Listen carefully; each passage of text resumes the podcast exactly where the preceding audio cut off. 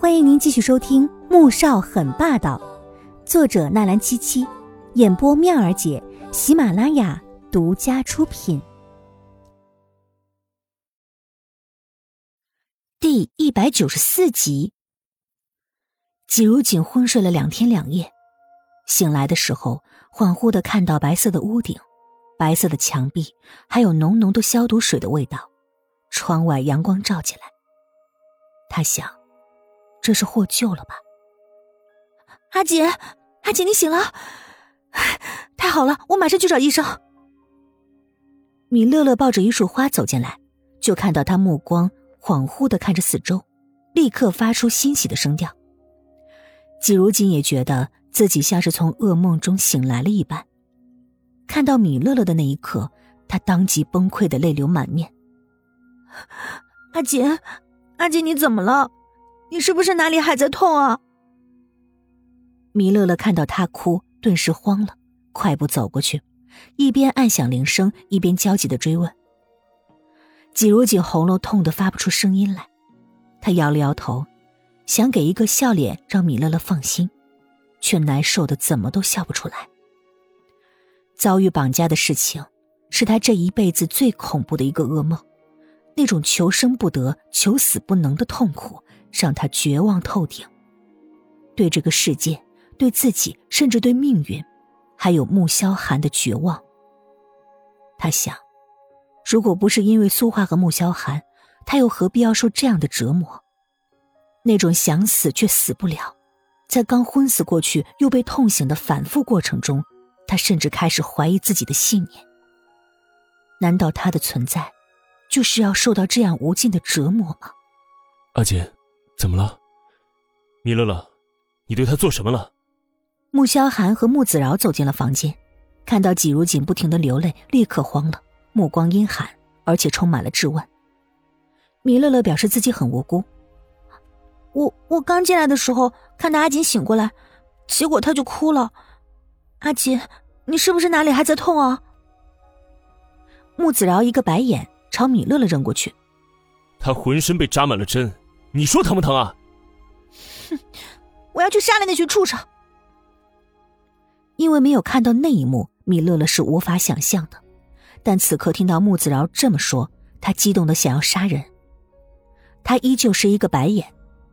穆萧寒来到病床边，抓住季如锦的手，心疼的擦掉他脸上的泪水。阿锦，乖，别哭了，没事的，你已经得救了。季如锦用力的将手抽出来，将脸扭到了一边。他不想看到穆萧寒，若非是他，他又怎么会受到这样的折磨呢？而他的纵容，才会让苏家那样的有恃无恐。你放心，伤害你的那些人，我一个也不会放过。穆萧寒知道他在生气，心里一疼，再次抓住他的手保证。季如锦转过头。眼睛里有股浓浓的嘲讽，他张了张嘴，忍着疼痛。你舍得吗？他的话虽然模糊，但是穆萧寒听到了。他露出了一丝苦涩的笑容。季如锦立刻明白了，虽然心里早就猜到会是这样的结果，可他仍然是有着浓浓的失望。这一刻，他觉得自己的世界一片灰色。委屈、愤怒、绝望，一层一层的包围着他，让他痛苦的想要去死。以前，他是打不死的小强，生在夹缝之中顽强的小草。可是现在呢，他连活下去的欲望都没了。穆家长房，穆子饶坐在花园里给穆言飞打电话，抱怨穆萧寒最近在医院里没有给他一点好脸色。你嫂子不搭理你哥呀，你哥就把气全撒我头上。现在是没有一个人敢去你嫂子病房视察了，都跟见了鬼似的，实在太恐怖了。三伯正在花园里翻土，听到这句话，咣当的扔掉了手上的铁锹。穆子饶蹙了蹙眉，转身看着身后的三伯，挂了电话。三伯，你怎么了？啊，没什么。韩少爷的妻子住院了。三伯恢复了平时的冷淡，哑着声音问。穆子饶并没有放在心上，点点头。是啊，我这位堂嫂可真是多灾多难呢。然后便开始滔滔不绝的讲起了季如锦的事儿。说完，见三伯垂着头坐在那儿，顿时觉得自己是不是话太多了。三伯好像没有在听，于是他尴尬的轻咳了一声，打着哈哈说：“三伯，我还有事先上去了。”完全没有注意到三伯那紧紧捏着铁锹的手在隐隐的颤抖。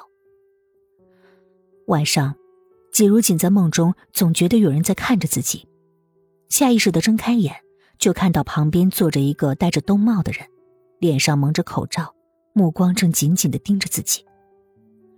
他眼底闪过了一道恐惧之色，还以为是苏正宽派人来杀他的，但很快，面前的人将口罩取下来。三伯看到口罩下那张疤痕纵横交错的脸，季如锦惊呼了一声。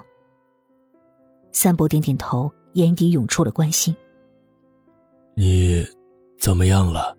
还疼不疼啊？”三伯声音嘶哑，又故意压低了声音，让人听着格外刺耳。